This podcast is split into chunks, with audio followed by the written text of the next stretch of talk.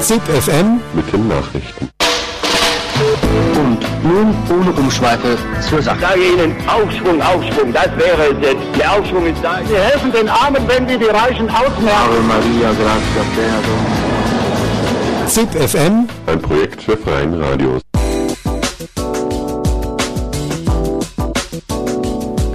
Hallo und willkommen zu einer neuen Ausgabe von ZipFM, der Zusammenarbeit der Politik- und Inforedaktionen freier Medien.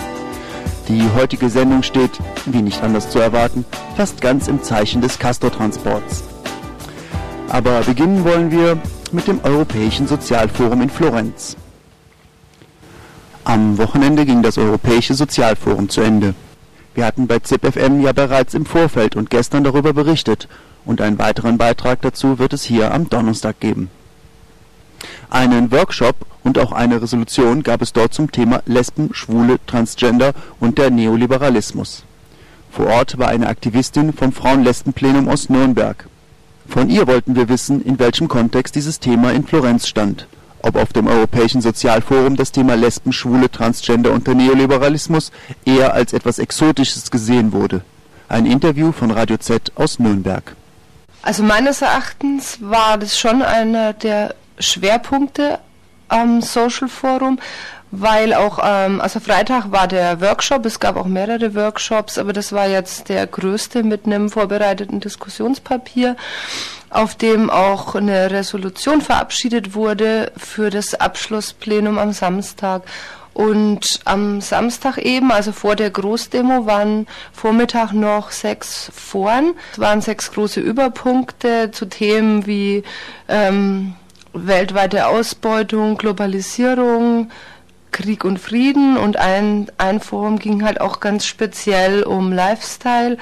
Und es hatte den Titel Because the World Will Be Not Indifferent von dem her fand ich, dass es eben schon äh, einen großen Raum zum Glück auch eingenommen hat auf dem Social Forum. Welche Organisationen waren denn da so beteiligt? Ich denke mal, es waren sicherlich auch einfach Aktivistinnen, die sich für das Thema interessiert haben oder eben lesbisch, schwul oder transsexuell gewesen sind. Aber waren da auch Organisationen vertreten?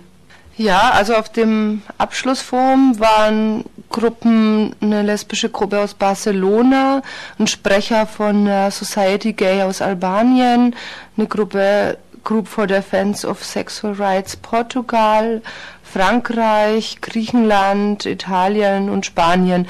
Es war komischerweise aus Deutschland keine, kein Vertreter da.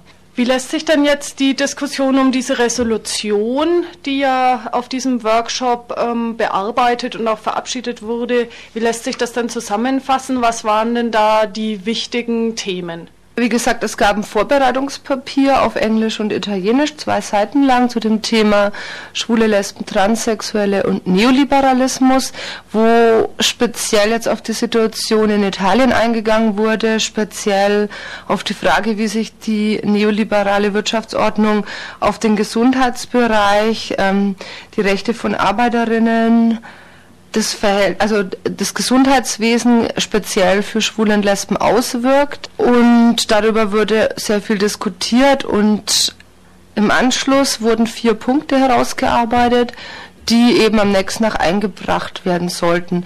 Die vier Punkte waren erstens, das Geschlecht ist konstruiert, die bipolare ja, Weltordnung wird abgelehnt.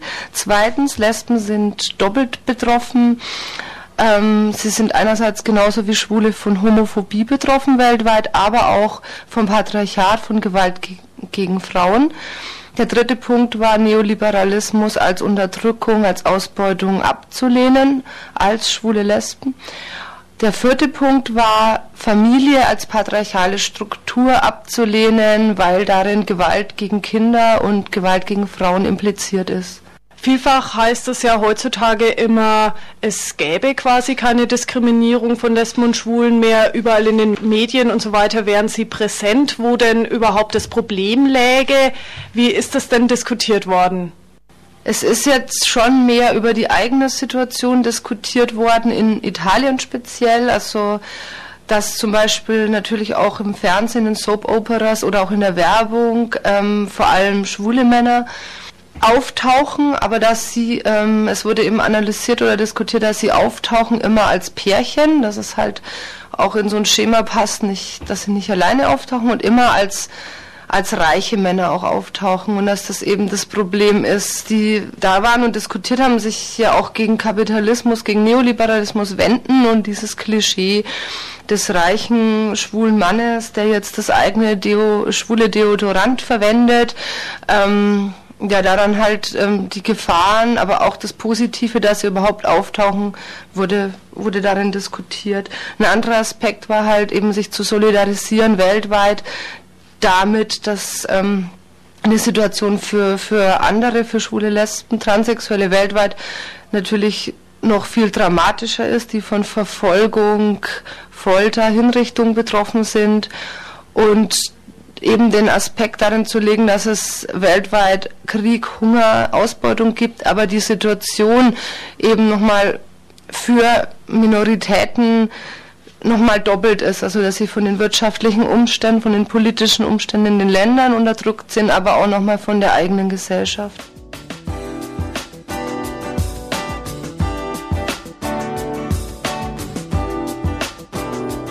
Und nun kommen wir zu unserem heutigen Schwerpunkt, dem Castortransport nach Gorleben. Beginnen wollen wir mit einem Interview mit Heidi, der Sprecherin des Aktionsbündnis Castor Widerstand Neckar-Westheim über die Anti-Castor-Aktion im Südwesten, ihre Einschätzungen dazu und ein Ausblick auf zukünftige Transporte.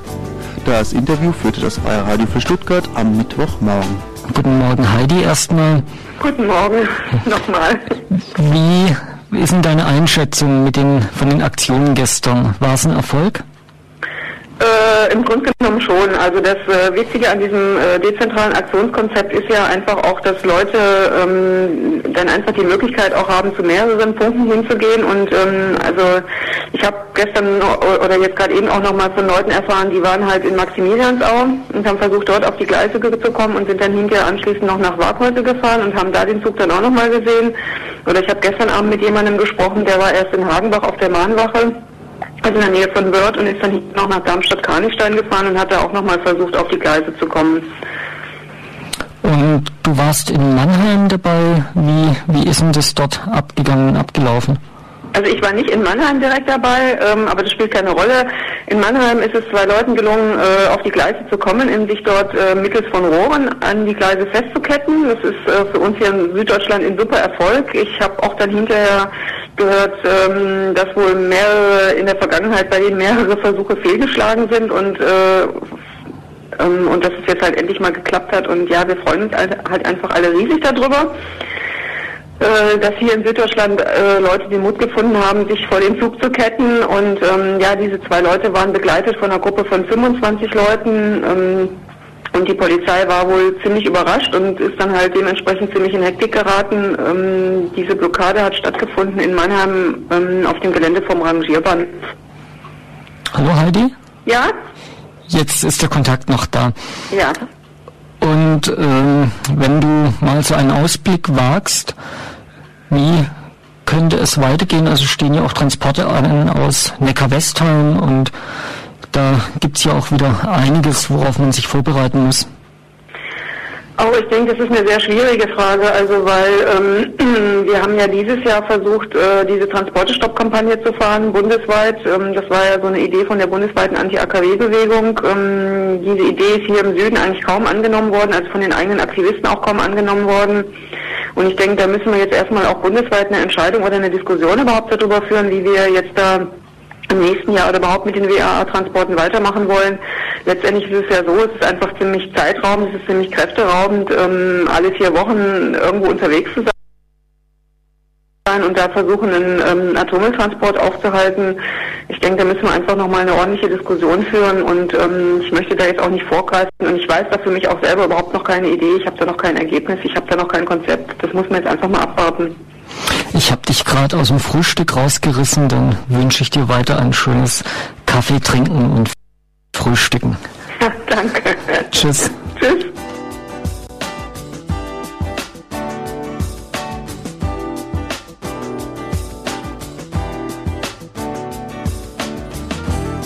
Und nun eine kleine Zusammenfassung, was so alles in der Nacht an der Transportstrecke passiert ist. Das Interview führte wieder das Freie Radio für Stuttgart mit Kyra von FreeFM aus Ulm, die zurzeit im Wendland ist. Der Ü-Wagen, das ist ja schon eine gewisse Tradition, Übertragungswagen, steht im Wendland. Und Kyra, wie, wie war die Nacht bei euch? Also die Nacht war jetzt ziemlich turbulent, da es hieß, dass der Castor hier etwa 4 Uhr bis 4.30 Uhr ein durchrollen wird in Lüneburg, wo wir uns ja gerade befinden. Und ähm, ja, das hat sich aber immer weiter nach hinten verschoben. Aber die Aktionen liefen halt hier immer, dass die Leute schon zum Bahnhof sind und dann halt äh, ja dort ihre Aktionen machen wollten oder auch gemacht haben. Und aber schon alles so in Aufbruch, Aufbruchstimmung ins Wendland hinein war. Und ja, das hat sich aber alles äh, verzögert, da es auch mehrere Blockaden auf der Castor-Strecke gab. Also heute Nacht gab es schon Blockaden bei euch oben? Also bei uns nicht, sondern beim Castor selber halt. Also da, wo er lang gefahren ist. Erst in Mannheim, äh, 19.37 Uhr, also gestern Abend noch. Da war der Castor für eine halbe Stunde blockiert. Dann heute Nacht in Göttingen um halb vier als, wo er eigentlich schon bald hier sein sollte. Und dann gab es in Hasbergen, das ist dann noch weiter oben, ähm, schon in Niedersachsen, bei Hannover in der Nähe. Dort stand der Kassel dann auch nochmal eineinhalb Stunden. Da haben sich zehn Menschen äh, vor einen Regionalexpress gestellt. Und dieser musste dann zwangsläufig anhalten und der Castor, der dahinter fuhr, halt auch. Und das dauerte dann eineinhalb Stunden ähm, ja, durch 20 Leute im Prinzip blockiert. Im Moment ist ja, also zumindest nach unseren Informationen hier, äh, auch wieder eine Blockade. Zwei Menschen haben sich an die Schienen gekettet. Ja. Weißt du davon auch was Näheres? Ähm, jetzt gerade steht er in Dörrwerden. Äh, ja, dort haben sich halt zwei Menschen an die Schiene gekettet und ja, vermutet, dass er vor um neun nicht hier oben sein wird, der Castor, in Maschen, also und in Lüneburg muss er dann wieder umgekoppelt werden, kommt dann wieder eine neue Lok ran, so wie beim letzten Transport, oder fährt er diesmal durch? Ja, das ist noch nicht klar. Also ich meine, diese Loks sind halt dran, die müssen halt sein, um dann weiter nach Richtung Dannenberg zu fahren. Aber er fährt mit E-Loks so wie mit Diesel-Loks. Also er wird mit vier Loks gezogen, da der äh, Castor 630 Meter lang ist. Das das ist ja schon ein ganz schönes Stück und halt auch nicht wirklich leicht. Weil das wird von vier Loks gezogen und da sind halt äh, diese Loks sowie auch E-Loks dran. Das heißt, es ist nicht ganz klar, ob er dann wieder umgekoppelt werden muss oder nicht. Und hast du jetzt schon äh, Informationen? Also heute Morgen wurde ja zu Frühstücken eingeladen. Ja. Äh, wird da schon schön gefespert und Kaffee getrunken? Ja, hier, also im Hitzacker gibt es im Bahnhof warme Croissants, da ist so ein ganz großer Artikel auch. Und eigentlich wird in den ganzen Dörfern im Wendland halt gefrühstückt sozusagen. Im Haus, auf der Straße, überall so. Ja, genau. Und, Und hier in Lüneburg selber auch, da kommen die Leute langsam wieder zusammen, da wir denken, jetzt geht's bald los. Ähm, es wird dann auch schon Verschiedenes geplant, wo aber überhaupt nicht klar ist, was. Das wird Radio Dreieckland auf der 102,3 Megahertz. Ihr hört's, wir haben immer wieder Pannen mit dem Livestream ZIP FM, dem freien Radio, also dem Magazin freier Radios. Ähm, ja, ich beende jetzt das Magazin an dieser Stelle, weil ich denke, es macht einfach keinen Sinn. Eigentlich würde es noch bis um halb sieben bis 18.30 Uhr gehen. Ähm, was machen wir? Onda-Info könnt ihr hören nach dem nächsten Musikstück, das aktuelle Onda-Info, gerade gestern erst ins Netz reingeladen worden. Und für alle Hörer und Hörerinnen, die äh, sich auf ZIP FM gefreut haben oder darauf gewartet haben, zwei Möglichkeiten. Das erste, ihr hört einfach um ähm, Viertel vor sieben, na, genau um Viertel vor sieben nochmal rein. Ich probiere es dann nochmal runterzuladen. Wenn das nicht klappt, nächster Versuch morgen Vormittag am Donnerstag von 10 Uhr bis 10.30 Uhr. Sollte es geklappt haben, dann regulär im Wiederholungsprogramm und da würde ich halt sagen, hört dann rein ZIP FM. Das Medium, das Magazin freier Radios.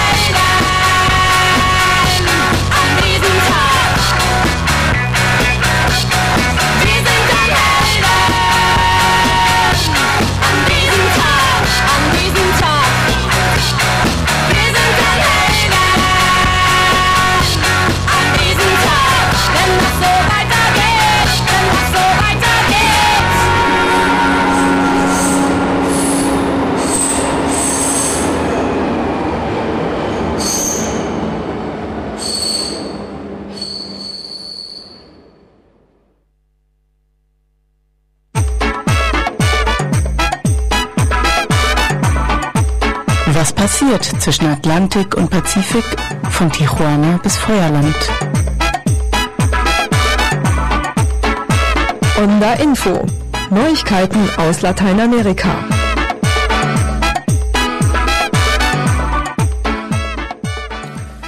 Diesmal berichten wir über Streiks im Gesundheitswesen El Salvadors, über das Alca-Treffen und diesbezügliche Proteste in Ecuador und über die neuesten Entwicklungen in Venezuela.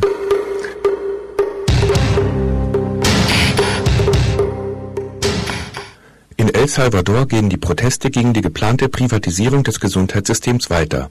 Seit mehreren Wochen demonstrieren und streiken Ärzte, Angestellte im Gesundheitssektor sowie Mitarbeiter der staatlichen Sozialversicherung. Anfang November wurden die Streiks von den privaten auf die öffentlichen Krankenhäuser ausgeweitet.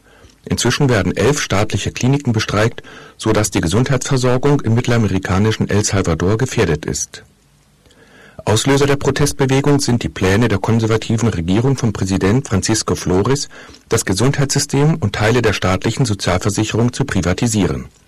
Flores argumentiert, dass eine private Gesundheitsversorgung effektiver funktionieren würde. Und eigentlich sei es gar keine Privatisierung, sondern eine Demokratisierung des Gesundheitssektors, da die Patienten in Zukunft sogar ihren Arzt frei wählen dürften. Ein zynisches Argument, empören sich die Kritiker.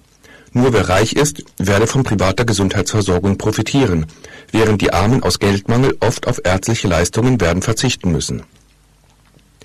Sie sehen hinter den Plänen der Regierung vielmehr den Weltwährungsfonds IWF, der von Präsident Flores die Privatisierung von Sozialleistungen als Bedingung für neue Kredite fordert. Zuerst wurden nur die privaten Krankenhäuser bestreikt. Die Reichen sollten auch mitkriegen, was es bedeutet, wenn die Gesundheitsversorgung nicht mehr funktioniert, erklärt Ricardo Monge, Generalsekretär der Gewerkschaft des Sozial- und Gesundheitssektors in El Salvador. Der Gewerkschafter kündigt weitere Proteste an. Inzwischen befindet sich das gesamte Gesundheitssystem im Streik. Geplant sind jetzt weitere Aktivitäten und Demonstrationen in verschiedenen Landesteilen und in der Hauptstadt. Diese Mobilisierung sollen Präsident Flores vor Augen führen, dass die Salvadorianer entschieden gegen die Pläne sind, die Gesundheitsversorgung zu privatisieren. Und deswegen beharren wir darauf, dass das Dekret gegen diese Privatisierung, für das wir so lange gekämpft haben, gesetzt wird. Estamos solicitando pues de que el decreto por el cual tanto hemos luchado sea declarado ley de la República. Angesichts der breiten Proteste hatte das Parlament kürzlich ein Dekret verabschiedet, das Privatisierungen im Gesundheitsbereich verbietet. Doch Präsident Francisco Flores weigert sich, dieses Dekret zu unterschreiben, so dass es bislang wirkungslos geblieben ist. Ein Ziel der großen Demonstrationen der letzten Wochen ist, dass dieses Dekret als Gesetz verabschiedet wird. Weiße Märsche werden diese Demonstrationen genannt, weil die meisten in ihrer Arbeitskleidung, den obligatorischen weißen Kitteln, auf die Straße gehen. Krankenschwestern, Therapeuten, Medizinstudenten, Ärzte, Ambulanzfahrer, aber auch immer mehr Menschen aus anderen Bereichen, die sich mit der Protestbewegung solidarisieren. Nein zur Privatisierung ist ihr gemeinsames Motto. Sie akzeptieren keine Vermittler, sondern wollen nur mit dem Präsidenten selbst verhandeln. Der Gewerkschafter Ricardo Monge erklärt warum. Óigame, solamente se puede sentar a negociar Wir werden nur mit dem Präsidenten Francisco Flores verhandeln, denn nur er als Präsident kann uns gesetzlich garantieren, dass unsere im Laufe des Konfliktes entlassenen Genossen wieder eingestellt werden. Außerdem muss er uns garantieren, dass es keine Repressalien gegen all jene geben wird, die in unserem Kampf für die Verteidigung des Gesundheitssektors in diesem Land aktiv waren oder aktiv sind. Defensa del derecho a la salud de nuestro pueblo. Anfänglich hatte die Regierung jegliche Verhandlungen mit der Streikbewegung abgelehnt. Jetzt plädiert sie für einen Dialog zwischen dem Bürgermeister der Hauptstadt San Salvador, Héctor Silva, dem Erzbischof Fernando Sáenz Lacalle und der Gewerkschaft. Ein Vermittlungsversuch, der für Ricardo Monge nicht akzeptabel ist. Exactamente, nosotros no vamos a la mesa teniendo wir werden uns mit den Herren Silva und Lacaille nicht an einen Tisch setzen. Aus unserer Sicht macht es keinen Sinn, an einer solchen Verhandlung teilzunehmen mit Leuten, die uns nicht respektieren und uns als Terroristen bezeichnen. Außerdem hat Herr Silva weder die Macht noch das Mandat, um diese Krise zu lösen. Es ist der Präsident, Francisco Flores, der mit uns und den kämpfenden Arbeitern verhandeln muss.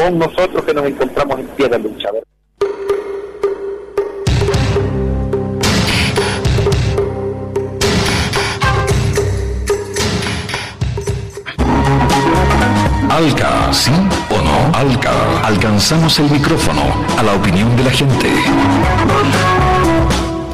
Anfang November fand eine neue Verhandlungsrunde über die gesamtamerikanische Freihandelszone ALCA in der Hauptstadt Ecuadors Quito statt. Wirtschaft und Politik, aber auch ein kontinentales Gegenbündnis geben sich ein Stelldich ein. Der Freihandelsraum der Amer Amerikas ALCA stellt zurzeit das wichtigste neoliberale Wirtschaftsprojekt in der Region dar. 34 Länder, von Kanada über die USA bis zu Argentinien und Chile, alle Länder Nord- und Südamerikas sollen beteiligt sein. 800 Millionen Menschen sollen ihr ab 2005 angehören. Einzige Ausnahme Kuba. Privatisieren, deregulieren und freier Handel, so lautet die Zauberformel von Wirtschaftsstrategen und Staatsmännern für den gleichen Kontinent.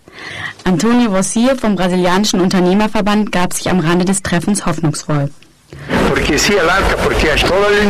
Ich stimme für Alka, weil das Elend in Lateinamerika und der Karibik eine starke Front gegen die anderen Wirtschaftsblöcke, wie zum Beispiel die Europäische Union, die ASEAN und andere benötigt. Wir sollten uns zusammenschließen und auf das Allgemeinwohl aller Länder hinarbeiten. Roberto Peña, Präsident des Organisationskomitees des ALCA Unternehmertreffen, sieht Möglichkeiten in den Verhandlungen. Ich bin der Meinung, dass wir uns nicht vor etwas verschließen sollten, obwohl wir eigentlich noch nicht wissen, was dabei herauskommt. Wir sollten abwarten oder am besten sogar an den Verhandlungen teilnehmen. Erst am Ende der Verhandlungen wissen wir genau, worum es sich dabei überhaupt handelt. Jedes einzelne Land hat anschließend dann die Möglichkeit, sich der ALCA anzuschließen oder nicht.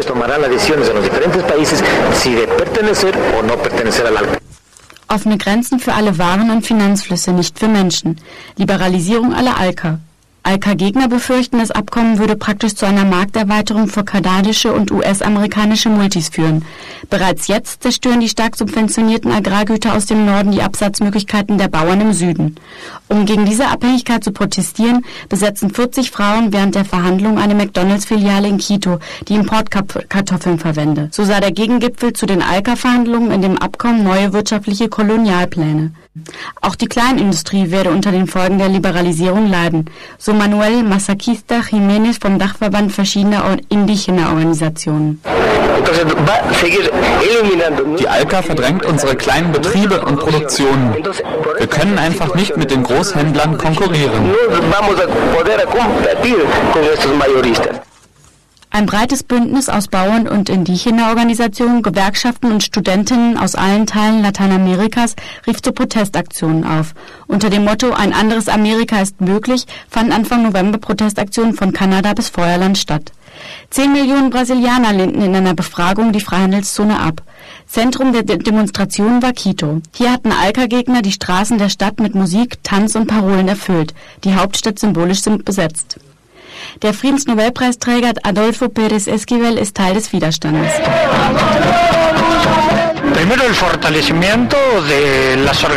Zuerst sollten die soziale Bewegung und die regionalen Märkte wie der Mercosur, der Andin, der zentralamerikanische, der karibische Pakt gestärkt werden. Auf der anderen Seite sollte jedoch auch die Einheit Lateinamerikas gefördert werden. Leider gibt es diese Einheit noch nicht.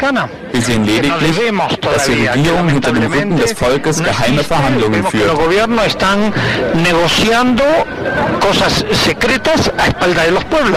Neben dem Friedensnobelpreisträger wurden auch andere Stimmen laut. Rocio González. Sie vertreten nicht die Interessen des Volkes. Ich bin Hausfrau, eigentlich Sekretärin, aber arbeitslos und suche gerade Arbeit. Aber es gibt keine Arbeit. Die Situation wird sich noch verschlechtern. Es gibt viele Menschen, die das Land verlassen haben, weil es keine Arbeit gibt, weil es uns schlecht geht aufgrund der weit verbreiteten Korruption und der Ausbeutung. Worauf können wir da noch hoffen? Umweltaktivisten kritisieren die fehlenden Umweltstandards der ALKA. So könnten weiterhin Profite auf Kosten der Umwelt gemacht werden. Dabei verweisen sie auf Projekte wie eine große Ölpipeline durch ecuadorianische Naturschutzgebiete, die unter anderem von der deutschen Westlandesbank finanziert wird. Dieser Tage war es nicht einfach, in Quito zu demonstrieren. Ein Heer von 5000 Polizisten zeigte, wie frei Mensch in der zukünftigen Freihandelszone demonstrieren kann.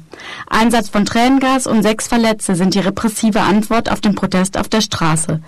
Evo Morales, Sprecher der linken bolivianischen Coca-Bauernbewegung und überraschende Zweiter der letzten Präsidentschaftswahlen, beschreibt die Situation. Ich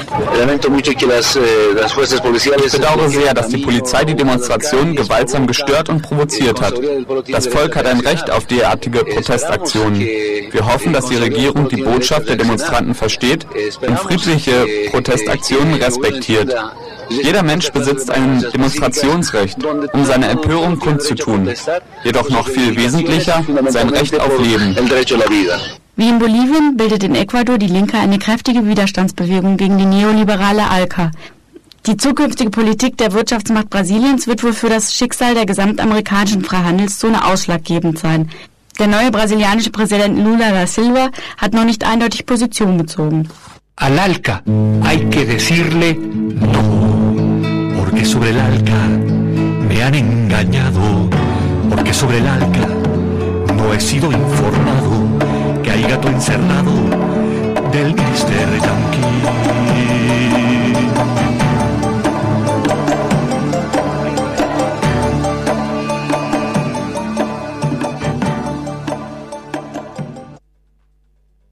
Dieses Wochenende begannen in Venezuela Vermittlungsgespräche zwischen der Regierung von Hugo Chavez und einem Oppositionszusammenschluss, der unter dem Namen Coordinadora Democrática agiert.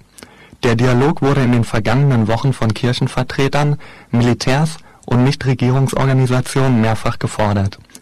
In Erklärungen drückten die Sprecher der beiden Lager ihre Hoffnung aus, dass der Dialog in offizielle Verhandlungen münden werde dies könne den Weg für eine friedliche Lösung der starken politischen Konfrontation im Lande ebnen. Seit dem gescheiterten Putsch im April diesen Jahres versucht die Opposition wiederholt, das Land zu spalten und den Sturz Chavez zu erzwingen. Allerdings ist sie damit bisher nicht erfolgreich gewesen Bisher vertraute das Oppositionsbündnis, das aus dem Unternehmerverband Fede Cámaras, unternehmernahen Gewerkschaften und den früheren Regierungsparteien besteht, auf die Kraft der Straße. Nach dem missglückten Streik Ende Oktober scheint diese Stärke allerdings trügerisch zu sein. Eigentlich wollte die Opposition bis zum Sturz von Chavez weiter streiken. Nur die Beteiligung der Massen an dem Streik blieb aus. Er musste schließlich abgebrochen werden Seitdem wirbt die Opposition für vorgezogene Neuwahlen, die laut Verfassung allerdings erst nach der Hälfte der Amtszeit des Präsidenten Chavez möglich sind. Das wäre im August nächsten Jahres der Fall. Die erforderlichen Stimmen für ein Referendum gegen Chavez, welches Neuwahlen einleiten könnte, hat die Opposition angeblich zusammen.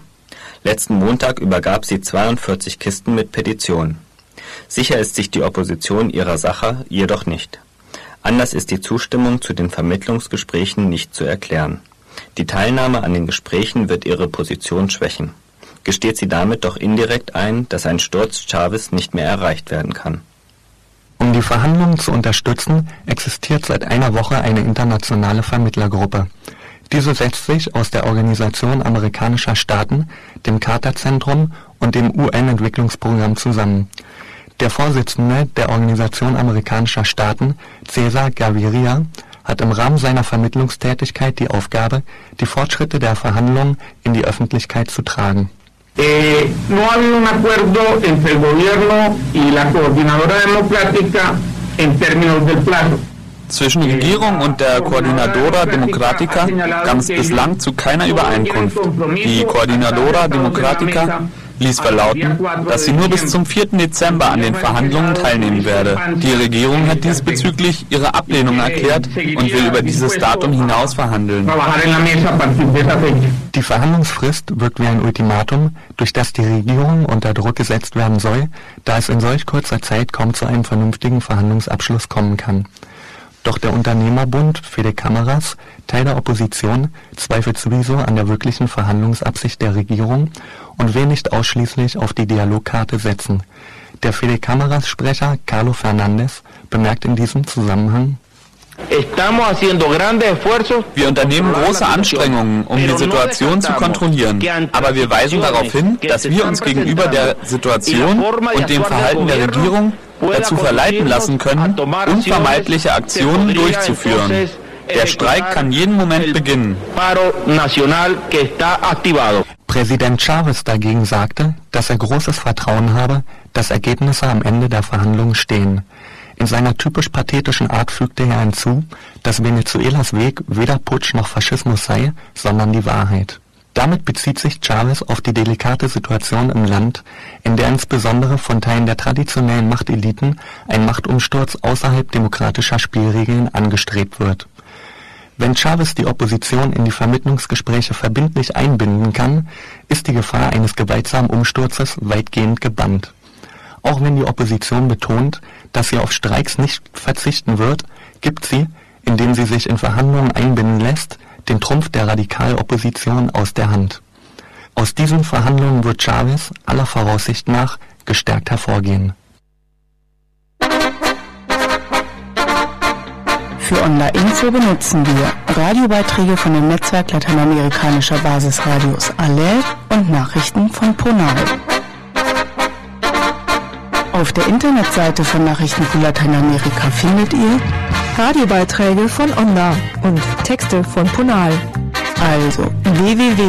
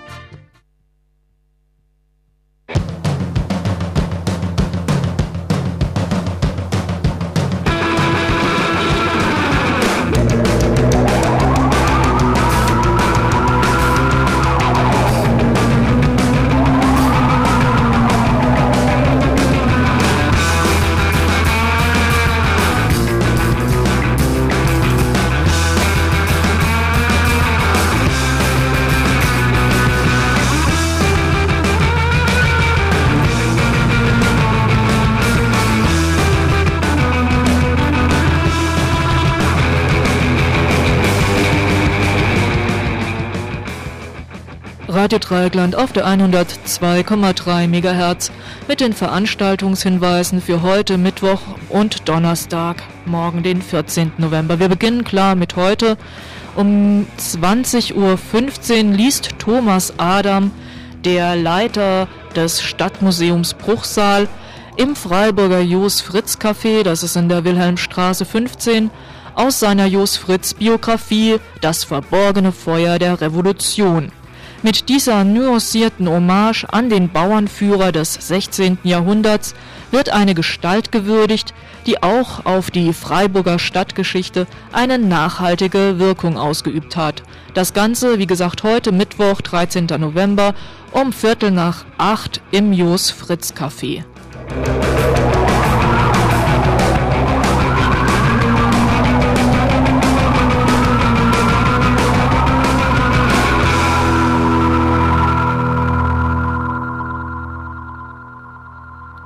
Zeitzeugen Vorträge in Freiburg, deportiert nach Gürs.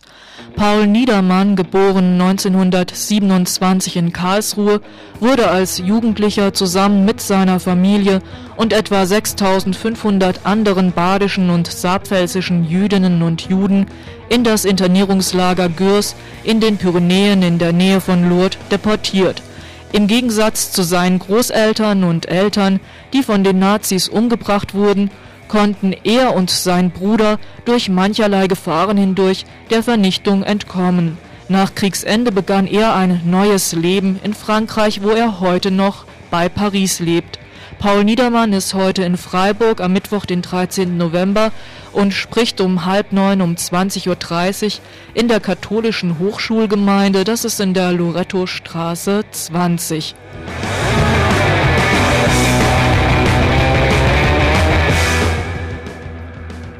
Außerdem ist er noch morgen am Donnerstag, den 14. November, auch zu Gast in Freiburg, dann im Dekanatsjugendbüro, das ist in der Karthäuser Straße 41 und dieser Abend ist vor allem für Jugendliche gedacht.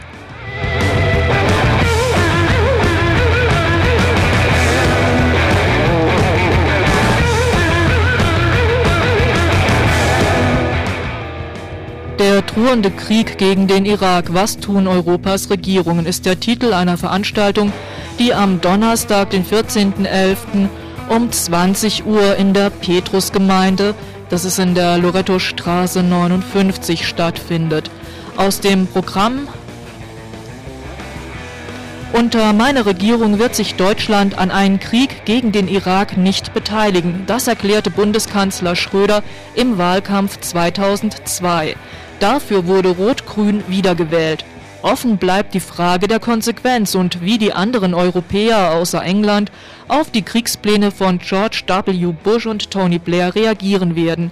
Findet die EU endlich zu einer gemeinsamen Außenpolitik im Sinne einer echten Friedenspolitik? Soweit aus dem Programmheft. Der Vortrag wird gehalten von Andreas Zumach. Das ist ein freier Journalist aus Genf. Wie gesagt, Donnerstag 20 Uhr in der Petrusgemeinde Loretto-Straße 59. But it wasn't.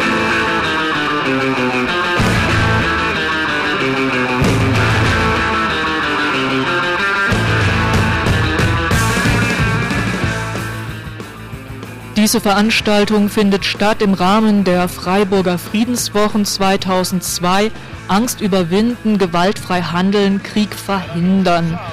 Ebenfalls eben dieser Reihe, in diesem Rahmen ist ebenfalls auch am Donnerstag, dem 14.11., der nächste Vortrag, auf den ich hinweisen möchte.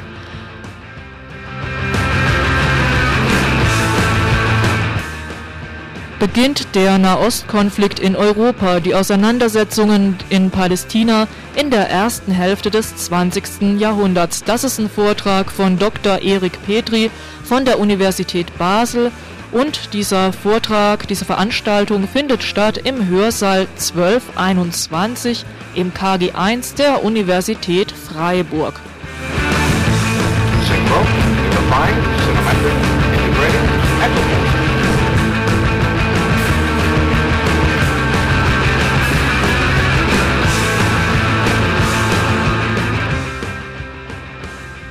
Soweit die Veranstaltungshinweise für Mittwoch und Donnerstag. Ihr hört es, ZIP FM, das Magazin freier Radios, konnte heute nicht gesendet werden. Es ist nicht möglich, den Livestream nochmal zu aktivieren. Egal, hört morgen um 10 Uhr nochmal rein. Wahrscheinlich werden wir es dann geschafft haben. ZIP FM, das Infomagazin Freier Radios, hier bei Radio Dreigland auf 102,3 MHz zu senden. Und die letzte Viertelstunde des heutigen Infos lasse ich jetzt ein wenig notgedrungen zugegebenermaßen. Die CD Man or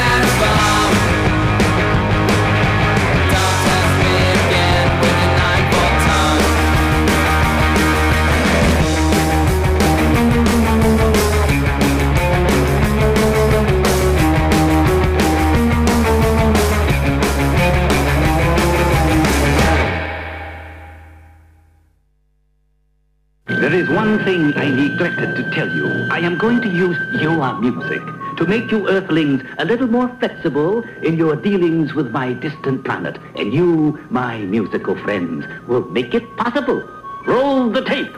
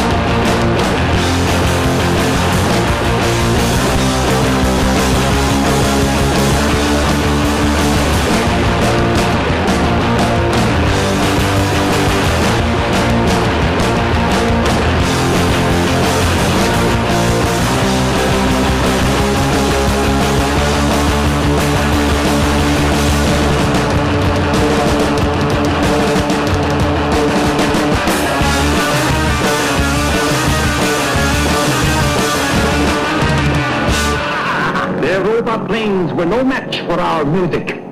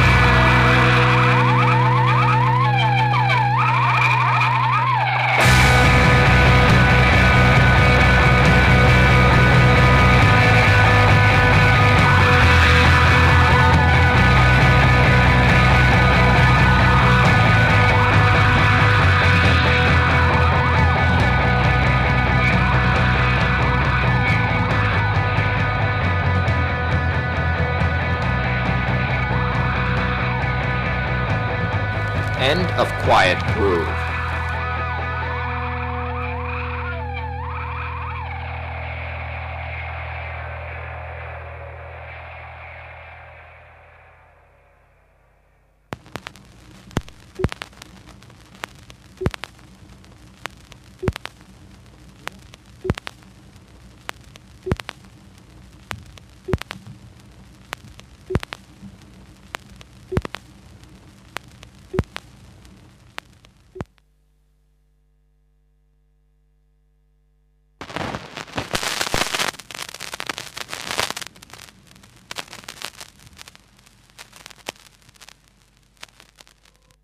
case of a nuclear attack, the protection of records is essential if this country is to carry on its economy and maintain our way of life.